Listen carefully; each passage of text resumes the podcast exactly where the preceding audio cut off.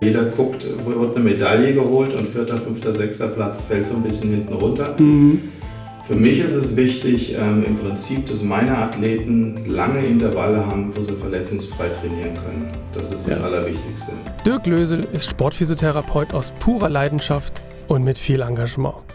Ich habe Dirk zu einem Zeitpunkt kennengelernt, als er eine flächen- und mitarbeiterstarke Praxis für Physiotherapie besaß und zeitgleich die Gießen 46ers im Bundesliga Basketball betreute. Er war definitiv anerkannt und in seinem Bereich extrem erfolgreich.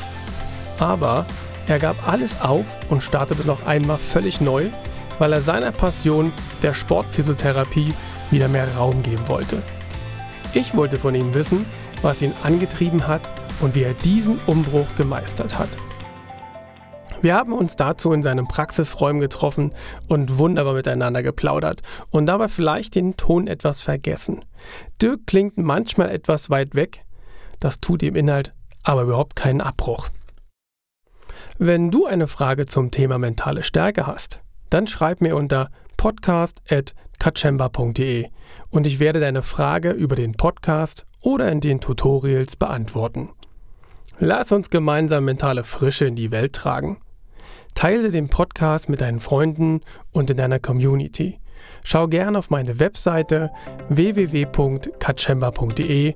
Dort findest du weitere hilfreiche Informationen und nutze gerne meinen Newsletter und bleib mental frisch. Sichere dir den Zugang zu kostenfreien Goodies, die es im Mitgliederbereich geben wird. Und nun ab zum Podcast mit Dirk Lösel.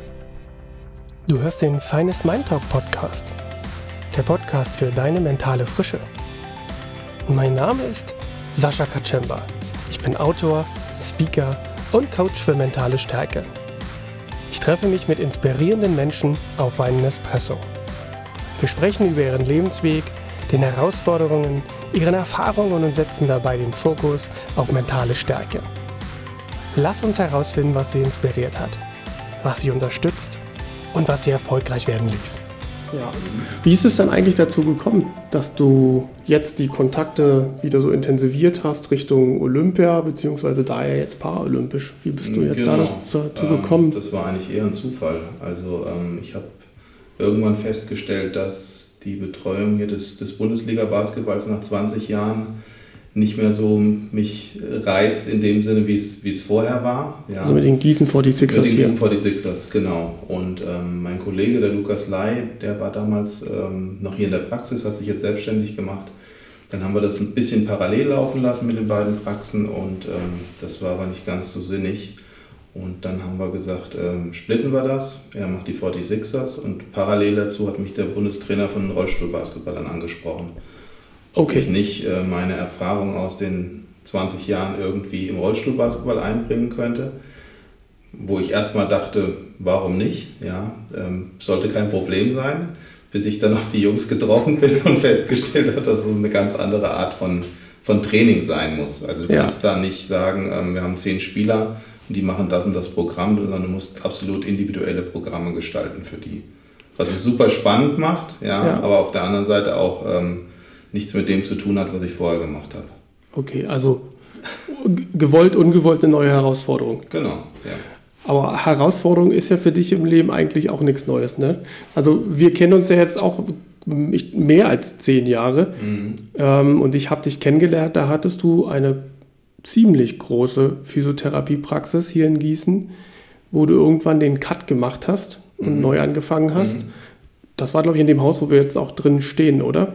Oder war das noch ein anderes Haus? Die alte Praxis meinst du? Wo, wo Dirk Lösel, nee, wo Dirk Lösel Therapie und Training entstanden ist. Das ist hier. Das ist hier, ne? Das ist hier, ja. Aber die Praxis, die ich vorher hatte, war ja in Kronheim. Das, das war weiter unten. Genau, ein bisschen außerhalb von, von Gießen. Ähm, Wie lange hast du die gemacht?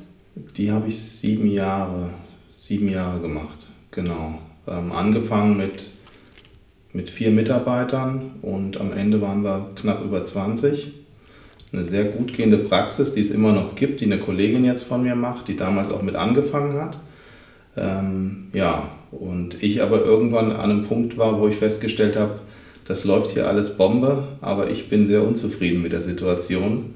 Ähm, und dann auch eine Weile gebraucht hat, um festzustellen, woran es lag. Also Grund war letztendlich, dass ich von einem Therapeuten, der ich äh, zu 100% bin und weshalb ich auch in dieses Business reingegangen bin, ähm, ja, mehr oder weniger zu so einem Praxisverwalter mich entwickelt habe oder Geschäftsführer, wie immer man das nennen will, mit, ähm, mit vielen Anfragen und Problemen von, von Patienten, von Kunden, von Krankenkassen, von Mitarbeitern und mehr als die Hälfte meiner Zeit am Schreibtisch verbracht habe.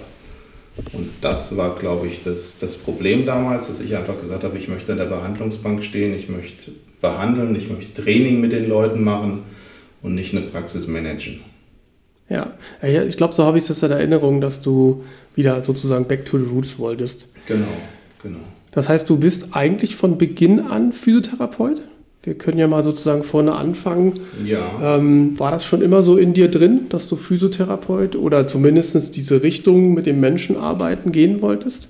Ähm, also grundsätzlich von Anfang an nicht. Ich habe irgendwann Abitur gemacht, äh, vor, ja, ist auch schon ein bisschen her, mehr als, mehr als, ja, doch, warte mal, wie sind das, paar 30 Jahre, 35 ähm, und wollte dann eigentlich ähm, Lehramt studieren. Und zwar Berufsschullehramt ähm, in Richt irgendwas mit in Richtung Ernährung, weil mich das Thema wahnsinnig interessiert hat.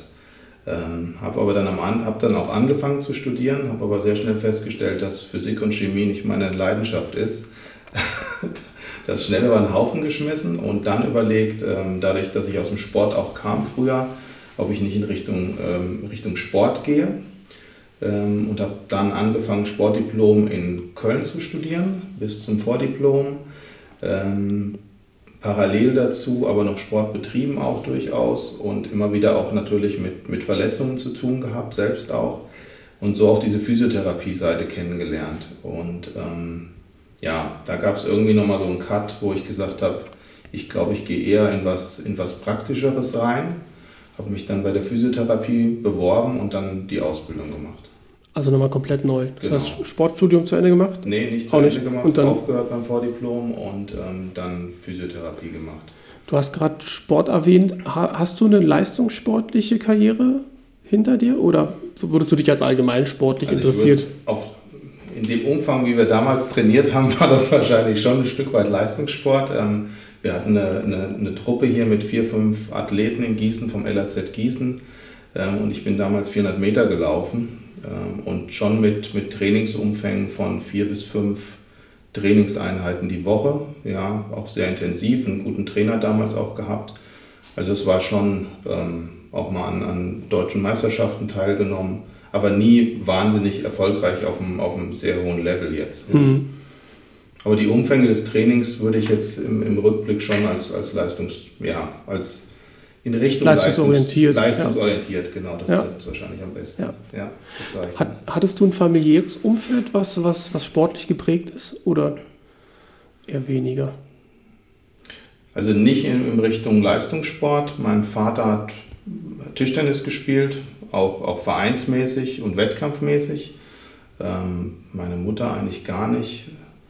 Mein Bruder ist jünger wie ich, der kam zwar auch dann zum Leistungssport, aber, aber später, also kann man jetzt nicht unbedingt sagen. Also es kam eher so durch, äh, durch den allgemeinen Sport, so da wo ich groß geworden bin. Ähm, ich bin da so, habe da so die, die klassischen Dinge wie äh, Turnabteilung, Leichtathletikabteilung durchlaufen. Dann hat sich der Verein im LAZ Gießen angeschlossen und dann wurde das schon ein bisschen leistungsorientierter durch, durch die Trainer, die da auch tätig waren.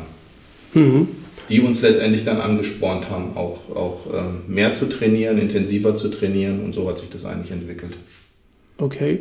Und hast du in der Zeit, wo du so rangewachsen bist, abiturseitig, hast du da stark über den Beruf nachgedacht? Also hast du für dich irgendwo schon erkannt, was vielleicht dein Talent oder eine Gabe sein kann?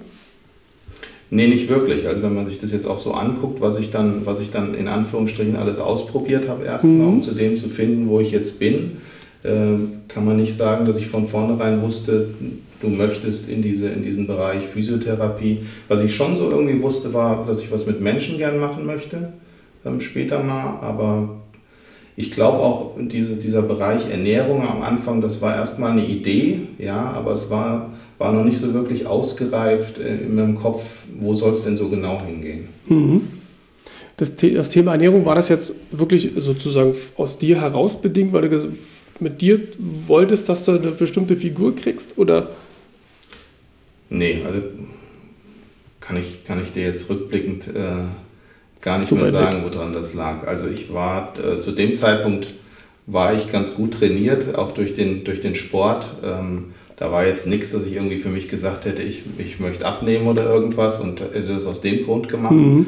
Ähm, nee. Weiß ich nicht, ich, fand, ich fand es, finde immer noch das, das Thema Ernährung ein sehr spannendes Thema ähm, und hole mir da auch äh, Unterstützung von, von außerhalb, weil es für uns natürlich auch hier relevant ist, was die Praxis anbelangt und das Arbeiten mit den Sportlern. Ja. Ähm, und ich glaube, das war vielleicht eher so ein, so ein Hintergrund. Mhm. Dass es einfach ein Baustein vom, von Sport ist oder zum Sport dazugehört und aufgrund dessen ich mich dafür interessiert habe. Mhm. Als du den Schritt in die Physiotherapie gemacht hast, also Sportstudium Cut und dann in, da reingegangen bist, war dir das dann von Anfang an klar, jetzt bin ich auf dem richtigen Pfad, auf dem Weg? Ähm, Aber da hast du ja schon das, ein bisschen ausprobiert. Das schon, genau. Also es gab so, ein, es gab so eine Überschneidung, ähm, Sportstudium und dann der Weg in die Physiotherapie. Und zwar habe ich da schon ähm, Kontakt gehabt hier mit, den, mit dem Gießener Bundesliga-Basketball. Und über diesen Kontakt habe ich da angefangen aufgrund meiner ähm, Leichtathletiktätigkeit und ich habe hab auch einen Trainerschein Leichtathletik mhm. früher mal gemacht. Ähm, mit den Jungs so ein bisschen im athletischen Bereich auch zu arbeiten. Also die hatten damals auch schon einen Physiotherapeuten, dann hat man natürlich auch Kontakt mit dem gehabt und natürlich auch durch, wie gesagt, durch eigene Verletzungen Erfahrung gehabt. Ähm, und das war dann schon so ein Schritt, ähm, wo ich mir ziemlich klar war, dass es in die Richtung geht und dass es auch physiotherapeutisch, da gibt es ja auch wahnsinnig viele Bereiche letztendlich, dass es physiotherapeutisch auch in die, in die Sportphysiotherapie gehen wird. Mhm. Ja. Also du hast dann quasi ein gewisses Grundinteresse mehr vom Sport her dann miteinander verknüpft mit genau. der Physiotherapie. Richtig. Dass ja. da sozusagen das ja. Steckenpferd sich ja. dadurch entwickelt hat. Gab es da für dich, da für dich Menschen, die dich inspiriert haben oder Mentoren dann auf dem Weg?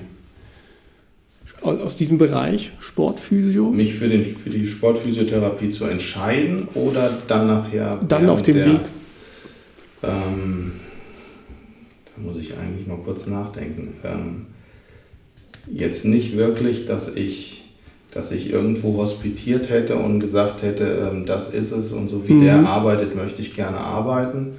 Ähm, ich habe natürlich im Rahmen oder nach meiner physiotherapeutischen Ausbildung relativ viele Fortbildungen gemacht und da gab es schon, schon Menschen, wo ich gesagt habe, ähm, hier nehme ich wahnsinnig viel mit und so wie, wie der agiert, das, das, das gefällt mir und so möchte ich auch ganz gerne arbeiten.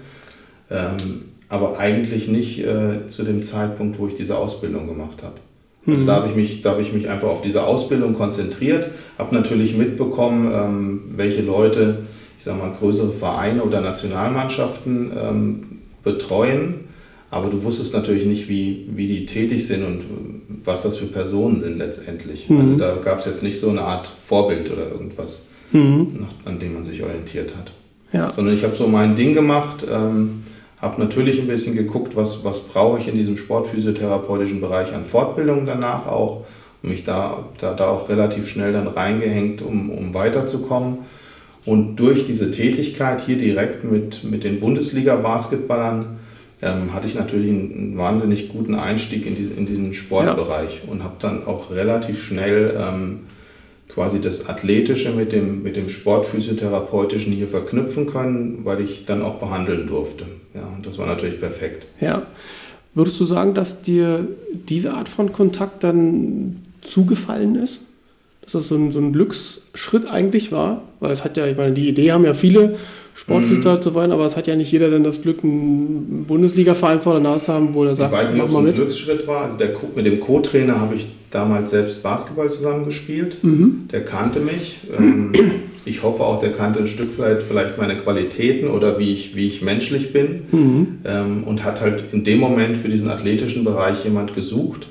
Und da ich mich zu dem Zeitpunkt auch ein bisschen mehr mit Laktatdiagnostik zum Beispiel äh, beschäftigt habe, ähm, ja, war ich da ein Ansprechpartner für, den, für ihn in dem, in dem Moment. Ähm, ja, und ich glaube, ganz so schlecht habe ich es dann wahrscheinlich nicht gemacht, dass ich so lange dabei das war. Das wird wohl so gewesen sein. Ja.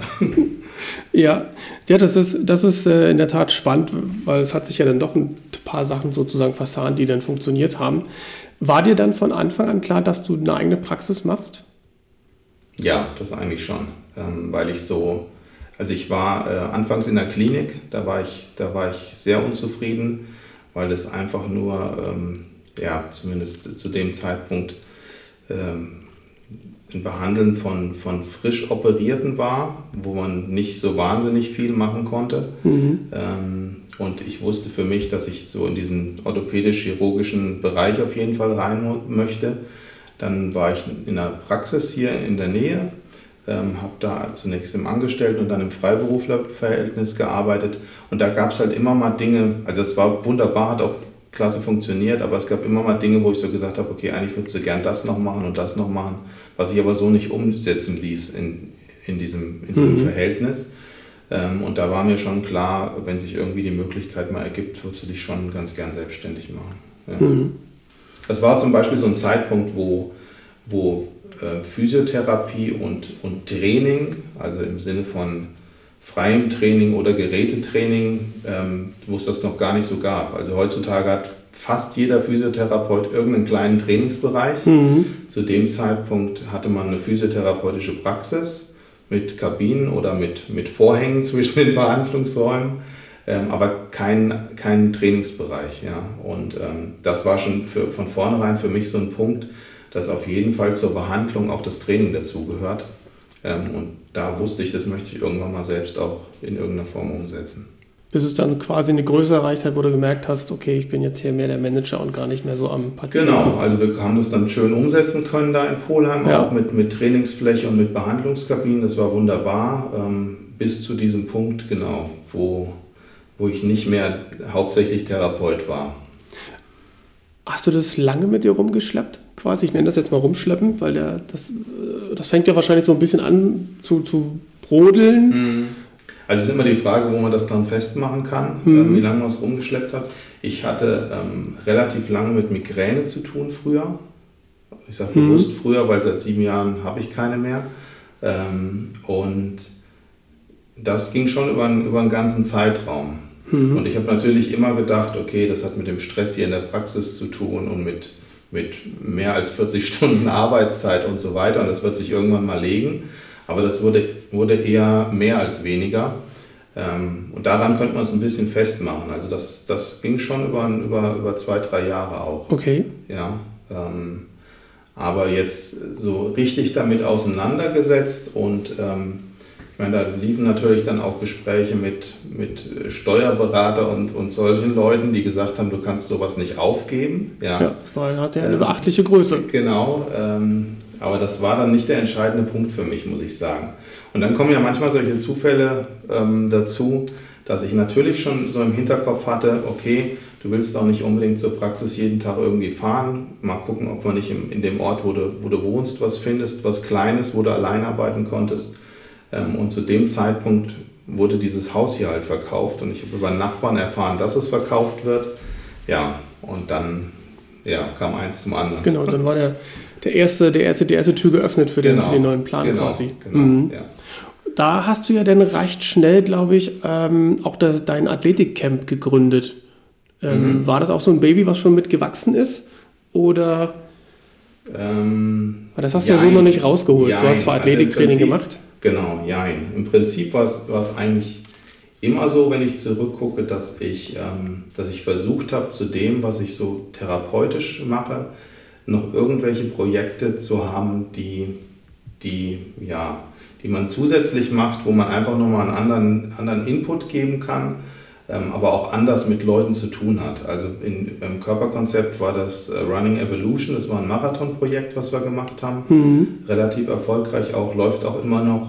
Ähm, und hier war dann so meine Überlegung, ähm, dadurch, dass ich dann auch zu diesem Zeitpunkt mit dem Nachwuchs der Bundesliga-Basketballer hier in Gießen zu tun hatte, also mit der JBBL und NBBL, Bundesliga-Nachwuchs U16, U18, die logischerweise immer mit Verletzungen kamen, ja, ähm, zu überlegen, was kann man denn für die Jugend präventiv tun. Ja? Und ähm, da, daraus entstand so die Idee Athletikcamp letztendlich eine Trainingsmöglichkeit für Kinder, Jugendliche zwischen 10 und 18 Jahren.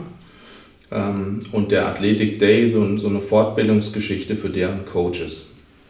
Ja, ja.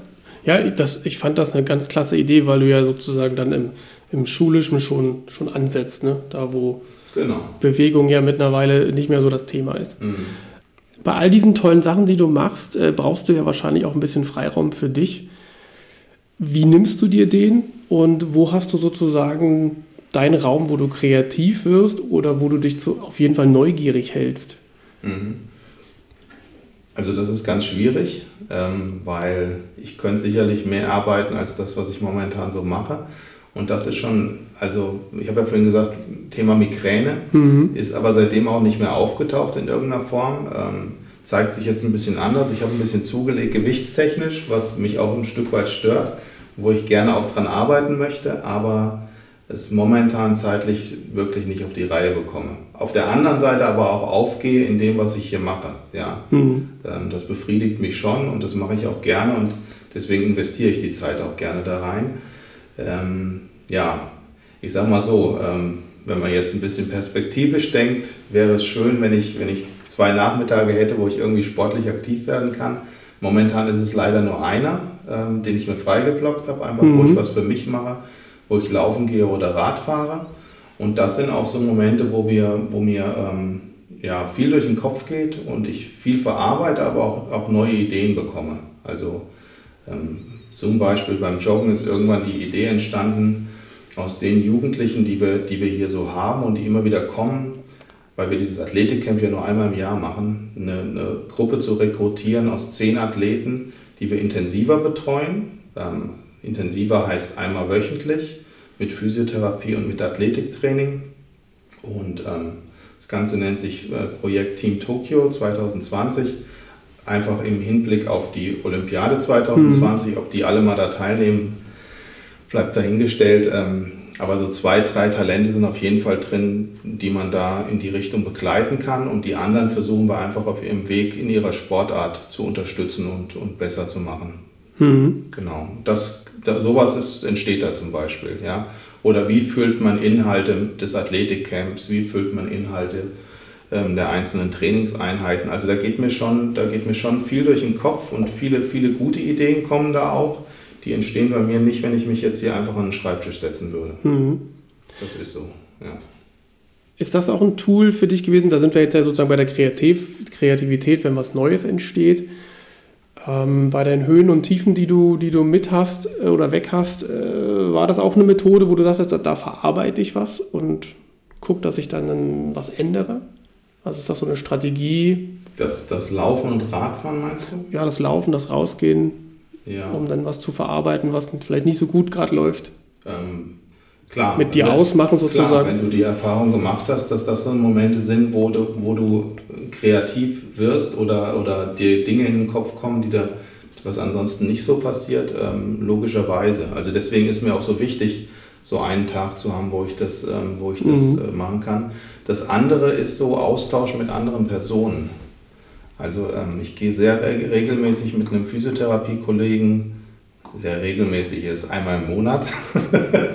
ja, aber äh, immerhin. aber immerhin, genau, das halten wir, das blocken wir uns auch. Äh, gehe ich in die Sauna und da wird alles Mögliche bequatscht. Und da kommen natürlich durch die Gespräche kommen auch Ideen, sowohl für ihn als auch für mich.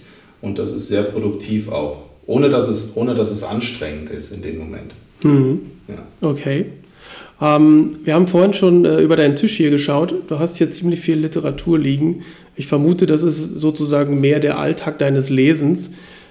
Gibt es trotzdem etwas, wo du, wo du Literatur hast, die dich unabhängig vom medizinischen Faktor inspiriert? Oder sind das dann andere Tools? Wie jetzt Musik ja, oder also, ähnliches? Also Literatur in dem Sinne nicht, weil äh, wenn ich was lese, wirklich, dann gucke ich in diese Fachbücher rein ähm, die lese ich auch nicht wirklich so, wie man ein Buch vielleicht liest, sondern die überfliege ich eher und hole mir Ideen da auch raus ähm, für, für, das, für das tägliche Arbeiten. Ähm, mein Tool, so auch um ein bisschen abzuschalten, ist eher Musik. Querbeet, also Klassik, Pop. Ähm, ich sag mal, das, was meine Tochter hört, nicht so unbedingt, aber so 70er, 80er, 90er Jahre. Ähm, Ich stelle sehr gern mir eigene Playlisten zusammen, auch fürs Laufen. Ja, ich laufe aber auch, äh, es gibt aber auch Laufeinheiten, wo ich, wo ich ohne Musik laufen will, weil ich einfach die Natur wahrnehmen will. Das ist, ist recht unterschiedlich. Ähm, aber ansonsten spielt so Musik schon eine, schon eine große Rolle. Also ich bin ja auch durchaus oft unterwegs, weil wir Camps auch bei Vereinen machen und ähm, da beim Fahren zum Beispiel höre ich gern Musik das ist schon ein Baustein. Ich gehe gerne auf Konzerte. Das ist auch mhm. was, wo ich, wo ich sehr gut abschalten kann. Ähm, ja, aber äh, lesen jetzt in dem Sinne nicht. Okay. Ja, aber da hat ja, ja jeder sozusagen so genau. sein Tool, wo er sich genau. seinen Input holt. Ja. Für mich jetzt noch eine spannende Frage, jetzt, was deine Arbeit betrifft. Du hast ja den, äh, den, fast den ganzen Tag mit Sportlern zu tun, die zwar, sage ich mal, aus einem körperlichen Beweggrund zu dir kommen. Was würdest du aus deiner jahrelangen Erfahrung jetzt sagen, wie stark hängt das zusammen, die mentale, psychische Fitness von den Sportlern und ihre körperliche Gesundheit quasi? Hast du mhm. viele Sportler hier, die sozusagen durch die Verletzung gebrochen reinkommen und ähm, wo, du, wo du während der Behandlung merkst, der Heilungsverlauf läuft gut und die werden wieder wieder frischer, wieder fitter? Mhm. Also zum einen muss man erstmal sagen, wir haben, glaube ich, hier einen relativ guten Mix aus dem Otto Normal Kunden, Patienten und Sportlern, mhm. ähm, was mir auch ganz, ganz wichtig ist, weil ich gerade für die Otto Normal Trainierenden oder Patienten hier viel aus dem, was wir mit Leistungssportlern machen, übertragen kann. Das muss man zwar runterbrechen, mhm. aber ähm, da kann man sehr viel umsetzen. Ähm, zu deiner Frage, ich sag mal, wenn der, wenn der klassische Sportler mit einer Verletzung hierher kommt, nehmen wir mal an, Worst Case, ein Kreuzbandriss, ähm, dann gibt es natürlich auch, äh, ich sag mal, eine mentale Ebene, die erstmal im Keller ist. Ja? Ähm, und die wir auch ein Stück weit hier mit aufbauen müssen. Ähm, das haben wir nie gelernt in unserer Ausbildung. Ein Riesenmanko, wie ich finde, und wo man echt auch mal drüber nachdenken müsste. Das betrifft den Otto-Normalpatienten genauso, der mit, mit irgendwelchen körperlichen Wehwehchen oder Leiden auch hierher kommt. Aber wir relativ schnell merken, da gibt es auch noch was im Kopf, was da passiert und wo wir eigentlich auch unterstützen müssten. Ähm, das lernt man über die Zeit, aber sag mal, meine Kollegen, die gerade mit einer Ausbildung fertig sind, die haben, das, die haben das nicht gelernt und das ist schwierig, finde ich.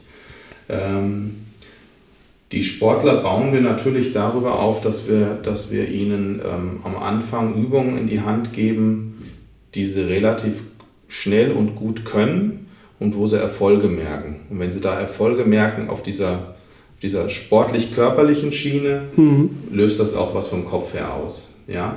Nichtsdestotrotz ähm, gehe ich inzwischen her und zeige denen am Anfang ähm, so ein Diagramm, so ein, so ein Wellendiagramm und genau solche Phasen durchlaufen die auch während ihrer Reha, nenne ich es jetzt mal, nach einer mhm. Verletzung. Ja? Da wird es immer wieder Phasen geben, wo plötzlich das Knie wehtut, wo es dick wird und keiner weiß, warum das jetzt angeschwollen ist, obwohl wir das Gleiche vorher gemacht haben wie in der Woche davor, wo es, noch prima mhm. war.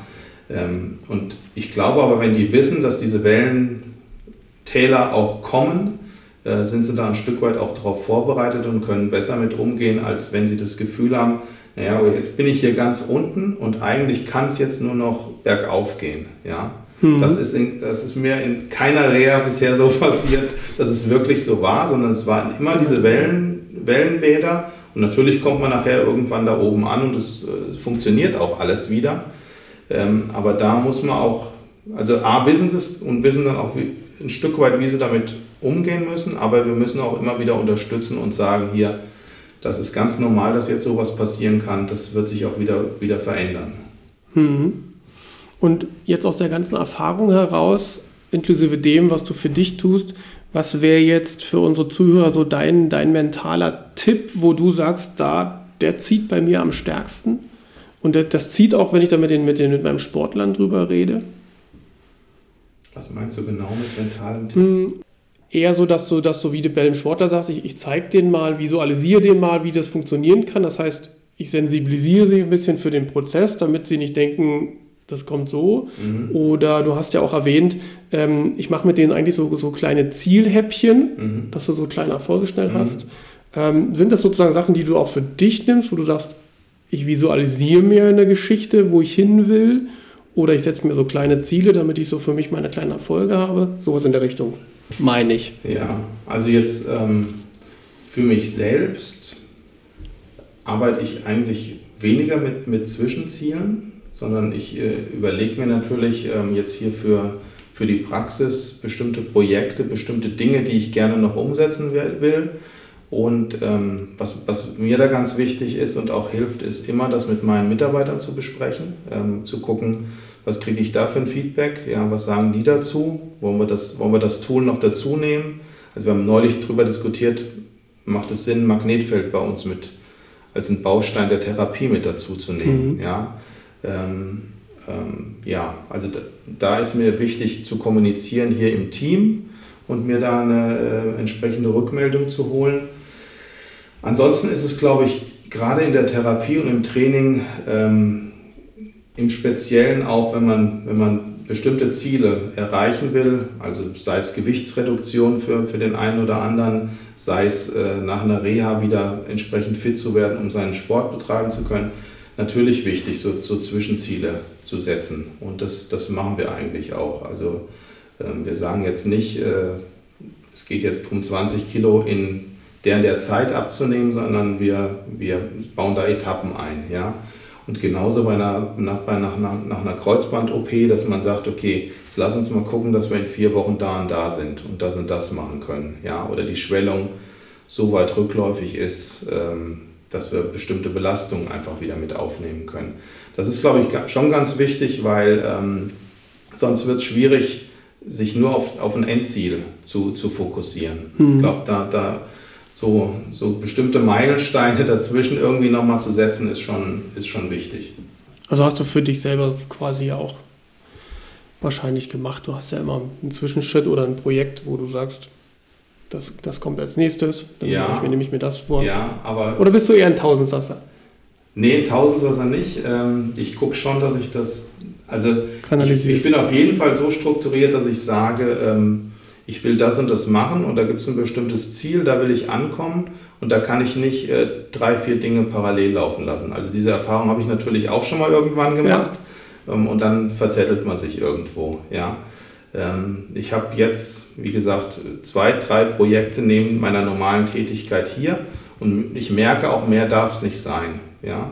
Aber ich habe dann natürlich auch die Möglichkeit, dadurch, dass ich sehr gute Therapeuten hier habe, gewisse Dinge einfach abzugeben. Und ich glaube, das ist auch ein ganz wichtiger Punkt, dass man nicht meint, ähm, alles selbst machen zu müssen, mhm. sondern guckt ähm, mit, mit einer Sabrina Möller zum Beispiel hier, die, die, die dieses Team Tokio mitbetreut, einfach eine gute Therapeutin zu haben, wo ich weiß, da sind die Kids gut aufgehoben und werden gut betreut. Und dann guckt man da natürlich immer wieder auch mal drauf, ja.